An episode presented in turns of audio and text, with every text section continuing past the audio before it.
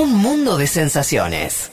Vázquez, Carg, Martínez, Elman. Un programa que no quisiera anunciar el comienzo de la Tercera Guerra Mundial. Pero llegado el caso, lo hará.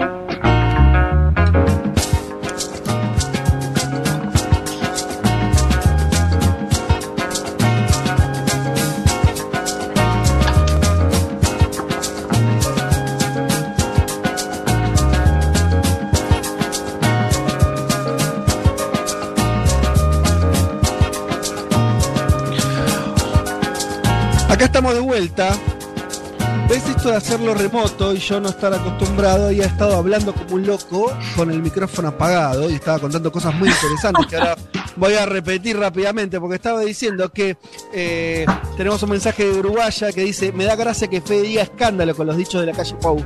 Acá está totalmente invisibilizado. Eh, nadie sabe nada ni dice nada. Eh, bueno, yo igual leí en algunos medios la información que, que les comentábamos, pero bueno, supongo que que sí, que eh, bueno, que por ahí no le dan la dimensión. Así que por eso también lo tocábamos nosotros. Bien, vamos a, meternos con lo que está ocurriendo en Estados Unidos. Como ustedes saben, una transición, no sé cómo llamarlo, Elman, porque vos decís ya está todo dicho. Yo veo al presidente de Estados Unidos que dice, que dice que todavía no reconoce la derrota, que dice que hubo fraude, que moviliza a los suyos. Él mismo participó en una de las marchas. Eh, no sé. Sí, no, a ver, yo no digo que esté todo dicho. Yo lo que digo es, pasaron casi dos semanas. Es cierto, todavía no tenemos una transición a la vista, o sea, esta transición formalmente no arrancó, y no arrancó porque Trump, es cierto, sigue sin aceptar el resultado. Digo. Él no, no, no, no, ha cambiado su postura, sigue insistiendo en que es fraude, sigue insistiendo en la vía judicial. Lo que digo es que está cada vez más cerca, o al menos ha eh, eh, emitido ciertas declaraciones donde empieza a circular esta idea de que eh, muy probablemente la, él diciendo ¿no? que, la, que va a una próxima administración o que bien podría ser Biden el ganador. ¿No? Empecemos primero por lo que yo le decía al comienzo. El viernes fue la primera aparición pública desde que los medios proyectaban a Biden. Trump tuvo que aparecer para eh, hablar un poco de esta, operación o este proyecto eh, del desarrollo de vacunas, digo, contando un poco eh, la, gestión del coronavirus y ahí Trump tuvo un pequeño lapsus respecto a cuál va a ser la administración que va a lidiar con el problema. Quiero que escuchemos a Donald Trump. According to some estimates, a national lockdown costs $50 billion a day and hundreds of thousands of jobs every single day. Ideally, we won't go to a lockdown. I will not go. This administration will not be going to a lockdown. Hopefully, the the uh, whatever happens in the future, who knows which administration will be? I guess time will tell. But uh, I can tell you, this administration will not go to a lockdown. There won't be necessity. Lockdowns cost lives and they cost a lot of problems. The cure cannot be, you got to remember, cannot be worse than the problem itself, and I've said it many times. Bueno, ahí escucharon, hubo un pequeño, ahí un pequeño lapso. Quiero, a ver, dice, según algunas estimaciones, un confinamiento nacional cuesta 50 mil millones de dólares al día y cientos de miles de trabajos todos los días. Idealmente no iremos a un confinamiento, con suerte esta, y ahí empieza, ¿no? Pase lo que pase en un futuro, quién sabe qué administración será, Supongo que el tiempo dirá, pero puedo decirles que esta administración no irá a un confinamiento, estas cuestan vidas, muchos problemas. La cura no puede ser peor que el problema. ¿no? Ahí eh, Trump diciendo, hablando de, esta idea de que el tiempo dirá y que posiblemente sea otra administración. Esto es la primera vez que, que Trump se lo ve dudando ¿no? y admitiendo eh, eh, esta posibilidad. Sí. Che, y también puede ser que esté diciendo porque viste eso de nuestra administración no va, no va a hacer ningún confinamiento. Por ahí es medio rebuscado, pero está diciendo, está, está planteando que eventualmente un gobierno de Biden al que le toque el invierno hmm. y tenga que tomar, no sé, una segunda ola, como ya él diferenciándose, yo me, me voy sin confinamiento. ¿no? Como una, como, como, eh, como avisando que si el otro tiene que tomar medidas sanitarias más duras, ¿no? Eh, como que él no, no, sí, no lo va a hacer. No, claro, él insiste en eso. Bueno, es un poco la continuidad del discurso que, que tiene Trump, eh, que ha tenido desde el comienzo con la pandemia, ¿no? Esta idea del confinamiento que, que, que, es, un, es un desastre para la economía estadounidense, y él sigue insistiendo en que su gestión fue exitosa y ahora se rubrica con esta idea de que las vacunas están al caer, ¿no? Digo, con la noticia de Pfizer que, que llegó eh, dos días después de, de, la elección, ¿no? Ahí Trump, por supuesto, se, se colgó de. de ¿Eso fue una mojada de oreja? De y Pfizer. Bueno, y ahí hay una interpretación, ¿no? Digo, de... El lunes después del sábado que se conociera la, el resultado, justo el lunes posterior. Hmm. Bueno, eh, sí. La tenían antes, ¿no? Primer día hábil, primer día hábil. La claro. día hábil. Sí, sí, imagínate lo que hubiese pasado, digo, en términos de, de, cómo lo hubiese motorizado Trump, ¿no? Si llegaba justo al final de, de, de la, la, recta final de la campaña, y por supuesto, digo, ya Trump lo usó después, imagínate lo que hubiese sido antes, ¿no? Bueno, y ahí vimos a un Trump más apagado, con pelo gris, pelo, sí, ya sin, sin tintura naranja, ¿no? Y hay una pregunta muy relevante que es, ya es el fin del Trump naranja. Yo le digo naranja, quizás ustedes dicen rubio, sí. para mí es naranja. Amarillo. Sí, sí, total. El naranja, sí, es el naranja. El naranja, el naranja. Bueno, Incluso es un apodo, en, en, algunos medios eh, caribeños, latinoamericanos, le dicen el naranja como apodo a Donald Trump. Bueno, ahí la pregunta es, ya no veremos más a ese Trump naranja, ¿no? A partir de, de esta aparición eh, con el pelo gris. Bueno, y después tenemos algunos tweets. Esta mañana citó un tweet de, de, Fox News y agregó, dijo, hablando de Biden, ¿no? Ganó porque la elección fue amañada, no se permitieron, o sea, usó el, el término ganó. Ahí es la primera vez que, que lo usó. Después, eh, un par de tweets eh, más tarde dijo, ganó eh, según los medios, digo, se, se, se rectificó, pero bueno, hay declaraciones, ¿no? Que, un poco las, uno las puede pensar como que Trump está cerca de, anunciar, ¿no? Que, que, Biden ganó. También tenemos el otro gran elemento, ¿no? Que es que las iniciativas judiciales no avanzaron, en los lugares donde, eh, donde hay recuento, como en Georgia, Biden tiene una ventaja superior a los, a los 10.000 votos, es casi imposible que cambie de ganador con el recuento. En los lugares donde hay decisiones pendientes, como en el caso de Pensilvania, el foco está en, yo les decía, ¿no? Estas boletas que llegaron después sí. pero que ya fueron separadas, ¿no? O sea, con lo cual no van a influir en el resultado. Recordemos, Biden tiene una ventaja de más de 50.000 votos en Pensilvania, que es como el gran estado, ¿no? Clave.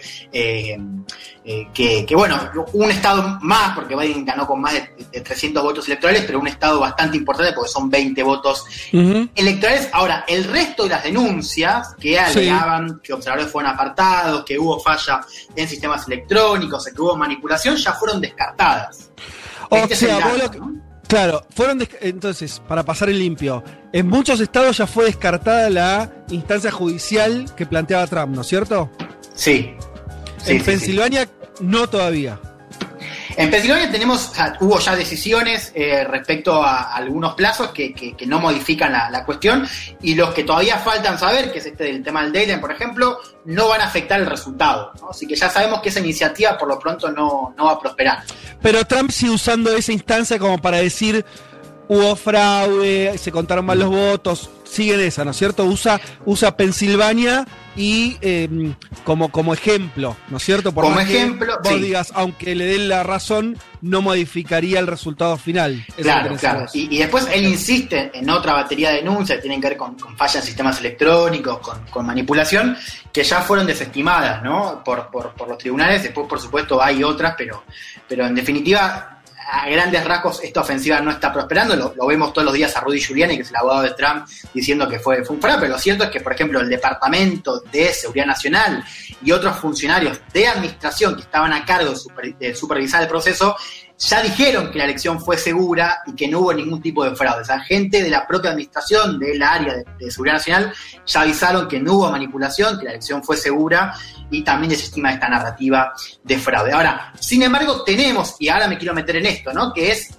como dentro del Partido Republicano la mayoría de los actores de peso todavía siguen sin aceptar el resultado. No solo cuatro senadores republicanos felicitaron a Biden, el resto se ha alineado de manera pasiva o activa a la narrativa de Trump, un mensaje muy esperado era el de Mitch McConnell, el líder de la mayoría republicana del Senado, que habló a principios de la semana, o sea, ni bien eh, confirmaron los medios como ganadora a Biden, y avisó que todavía hay estados que no certificaron los resultados y que todavía esta elección está abierta. Quiero que escuchemos a Mitch McConnell. No states have yet certified their election results. We have at least one or two states that are already on track for a recount. And I believe the president may have legal challenges underway in at least five states. The core principle here is not complicated. In the United States of America, all legal ballots must be counted. Any illegal ballots must not be counted. The process should be transparent or observable by all sides, and the courts are here to work through concerns. Dice McConnell, ningún estado ha certificado aún sus resultados electorales. Tenemos uno o dos estados que ya están en camino a un recuento y creo que el presidente puede tener desafíos legales en curso en al menos cinco estados. El principio central aquí no es complicado. En Estados Unidos todos los votos legales deben contarse y los votos ilegales no deben ser contados. El proceso debe ser transparente u observable para todos los sectores y los tribunales están para atravesar las preocupaciones. ¿no? Esta es un poco la línea que mantienen muchos republicanos. Había una expectativa de que quizás McConnell eh, se, se, dispensaría de, de, Trump y ya podríamos hablar de, ya de un escenario más, más partido. Bueno, no sucedió. McConnell sigue eh, en esta idea de esperar a ver qué pasa en la justicia. Esto de la certificación es importante, ¿no? Esto tenemos que tenerlo en cuenta porque puede aparecer. ¿De qué está hablando McConnell? Bueno, hay muchos de estos estados que, que, están en disputa y son los que, los que tienen desafíos legales que todavía no han certificado un ganador. Acá los estados Bien. tienen que decir, bueno, ¿quién ganó? Son los, eh, en principio ese dato es digo, volvamos a decirlo, son los estados los que certifican mm. y no la nación, no, no hay una instancia federal que diga ganó tal o cual. Cada estado dice, acá ganó Biden, acá ganó Trump. Claro, bueno, hay estados que ya anunciaron, pero hay estados que no. Y Bien. todavía hay los deadlines para anunciarlos, todavía están, siguen abiertos, ¿no? Se, se, están definiendo según cada estado, pero entre esta y la semana que viene sigue habiendo deadlines. En Pensilvania, por ejemplo, todavía tenés tiempo hasta casi final de noviembre para decirlo. Ahora, estos deadlines sí. se pueden extenderse, decisiones judiciales pendientes, pero no mucho más, porque en diciembre, cuando se junta, cuando se canjean los votos en el colegio electoral, tiene que haber certificación cuanto más se demore este proceso, más mm. especulación puede haber, y, una de esas especulaciones es esta idea de el rol que pueden tener las legislaturas estatales, que es que si ningún estado, o sea, si un estado no certifica los resultados, ahí pueden ser las, las legislaturas quienes anuncian el ganador. Este Bien. escenario es un escenario que hoy está lejano, Ahora, cuanto más se demore este tema de la certificación, cuanto más sigan abiertas estas eh, eh, decisiones judiciales que todavía están en curso, por más de que no han prosperado mucho, bueno, más especulación va a haber. Yo creo que esto es un escenario improbable, esto de que tengan lugar las legislaturas estatales, pero tenemos que seguir esto porque esto se va a mencionar bastante. Yo lo decía al principio, una pregunta que me parece importante. ¿Por qué los republicanos todavía no aceptan el resultado? Les traigo tres claves que me parecen importantes. La primera ver. es que todavía hay una disputa abierta por las dos reelecciones en el Senado. ¿no? Recordemos, sí. hay dos escaños en Georgia que se van a definir en la segunda vuelta en enero. Bueno, una idea, y sobre todo adosada a lo que decía McConnell, es que él quiere mantener la base conservadora activa, o sea, quiere movilizarlos con esta idea de que esto todavía no está terminado y que los demócratas hicieron fraude y demás, para que salgan a votar y que el control del Senado siga en manos de los republicanos. ¿no? Esta idea de mantener esta. O sea, esta vos lo, vos lo, claro, vos lo que decís es que para mantener excitada la base republicana de Georgia, eh, porque ahí se van a definir eh, la mayoría del Senado, los republicanos prefieren no salir a decir perdimos, porque sería bajar ¿no? la, la guardia, bajar un poco Claro. la expectativa. mantener esta cosa bien activa, ¿no? De movilización. Recordemos, ayer en Washington, digo, otro estado, hubo protestas, ¿no? Más de 20 detenidos, hubo enfrentamientos entre fuerzas eh, eh, trampistas y, bueno, fuerzas ligadas al TIFA, que, que veníamos viendo en todo este año.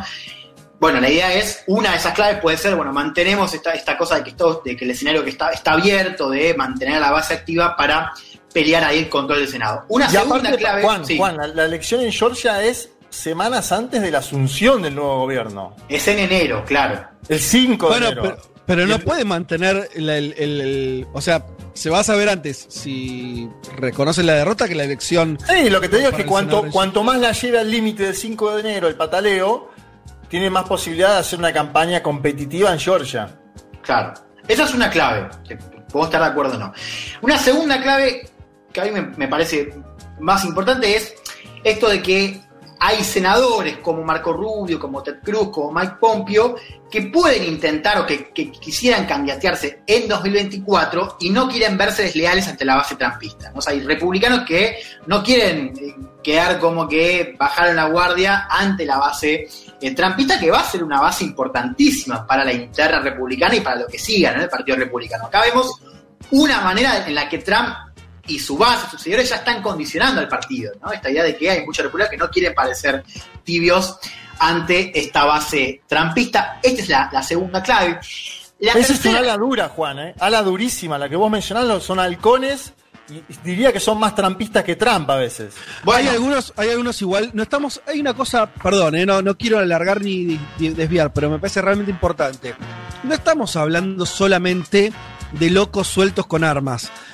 Tenemos el caso de la famosa congresista, que ahora es congresista, que hizo su spot, no me acuerdo era el nombre, un spot que seguramente todos vimos, Sí. de ella disparando con un rifle automático arriba de una camioneta. Creo que en el estado de Texas era candidata o algo así. Eh, una señora que además este co- conspiranoide, una, una demente, una, una, una loca, una, una mina totalmente extremista. eh, y esa es, ocupa, es congresista de los Estados Unidos. Esa es la, cuando vos hablas de base trampista, hablas de eso también, ¿no es cierto? No hablas Claro. solamente de gente sin poder. Estamos hablando de gente que ya tiene poder institucional.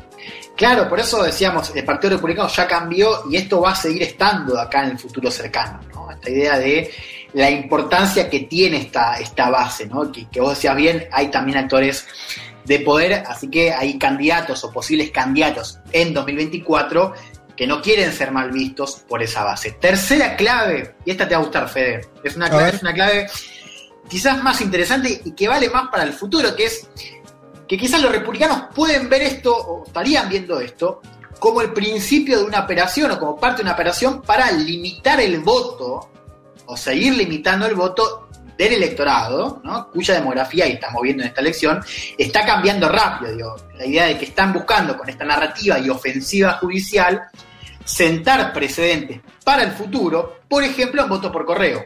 ¿Se entiende? Como digo, esto sigue. Ah, ok. Voy a decir, bueno, perdimos esta presidencial, pero ya dejamos recontra eh, deslegitimado el voto por Claro. correo. Bueno, escuchá por ejemplo lo que decía Lindsey Graham, un senador cercano a Trump, pero que tiene peso propio en el partido. Lo escuchamos. If Republicans don't challenge and change the U.S. election system, there'll never be another Republican president elected again. President Trump should not concede. Bien clarito. Sintetiza todo esto, dice Graham. Si los republicanos no se enfrentan y cambian el sistema electoral de Estados Unidos, nunca más habrá un presidente republicano electo. Impresionante. Lo que está diciendo es que eh, tiene que votar menos gente para ser- seguir siendo competitivos.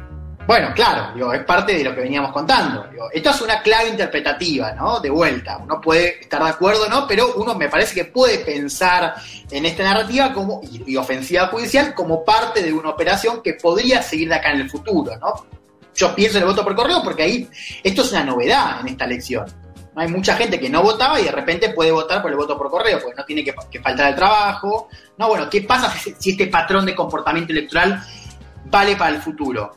¿Qué van a hacer los republicanos? Bueno, me parece que esta es una clave interesante y que también nos sirve para entender por qué hay republicanos que no están aceptando eh, y que siguen alineados bajo la narrativa de fraude o de que todavía esto no está terminado. Hay una cosa, lo dejo como pregunta. Me preguntaba cuánto, cuánta diferencia tolera Estados Unidos entre el voto popular y el colegio electoral. Sabemos que, que tolera una diferencia, pero es como el dólar oficial y el blue, ¿no? O sea, vos podés tener una diferencia. Ahora, si esa diferencia se, se agranda elección a elección, ¿no?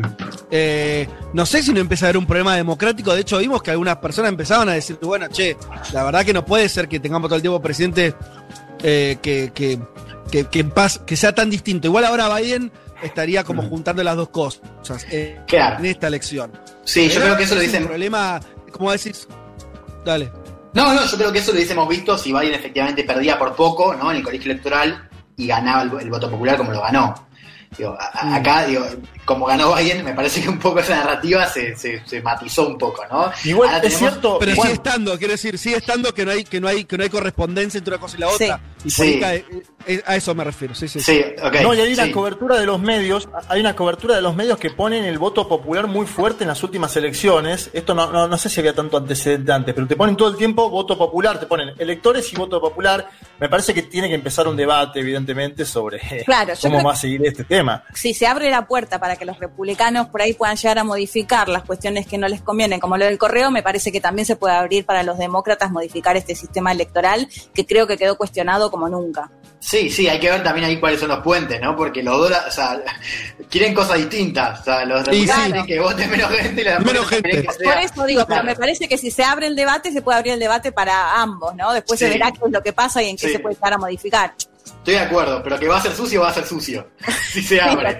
Bueno, pero digo, sea como sea, hay algo que tiene que ver con la legitimidad del próximo presidente. ¿no? Hay- está circulando mucho la encuesta del sitio político que dice que el 70% de los republicanos cree que la elección no ha sido justa o libre. No está en encuesta, pero es bastante sintomática, ¿no? Digo, sea como sea, podemos creer el número que, que, digo, puede ser 70, puede ser menos, pero lo cierto es que va a haber una parte del país que no vea o que vea a Biden como presidente ilegítimo, ¿no? De la misma manera que hubo gente que vio de manera ilegítima a Trump, ¿no? Pero esto me parece que esto va a seguir de acá al futuro. Bueno, me quiero meter bien rápido y ya vamos cerrando con Sí. la cuestión de la transición.